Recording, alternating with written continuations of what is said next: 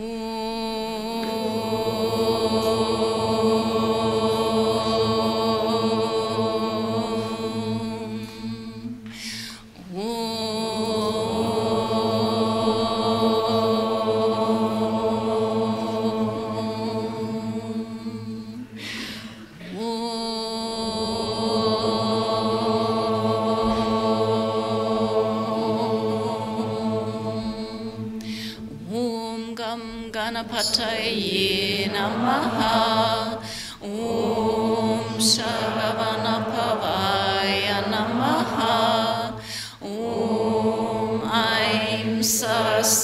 yay.